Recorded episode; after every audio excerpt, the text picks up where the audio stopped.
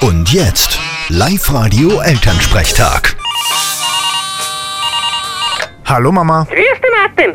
Weißt du eigentlich, was morgen für ein Tag ist? Na sicher, morgen ist Feiertag. Genau. Und was für ein Feiertag ist da genau? Was weiß ich? Ich hab frei, alles andere ist mir wurscht. Morgen ist Maria im Empfängnis. Weißt du, was da war? Keine Ahnung.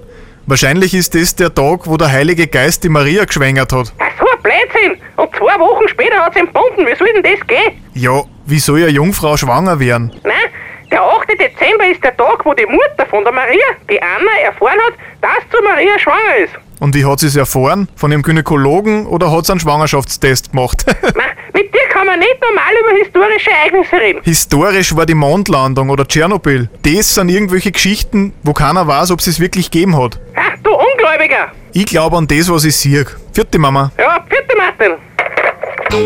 Der Elternsprechtag. Alle Folgen jetzt als Podcast in der Live-Radio-App und im Web.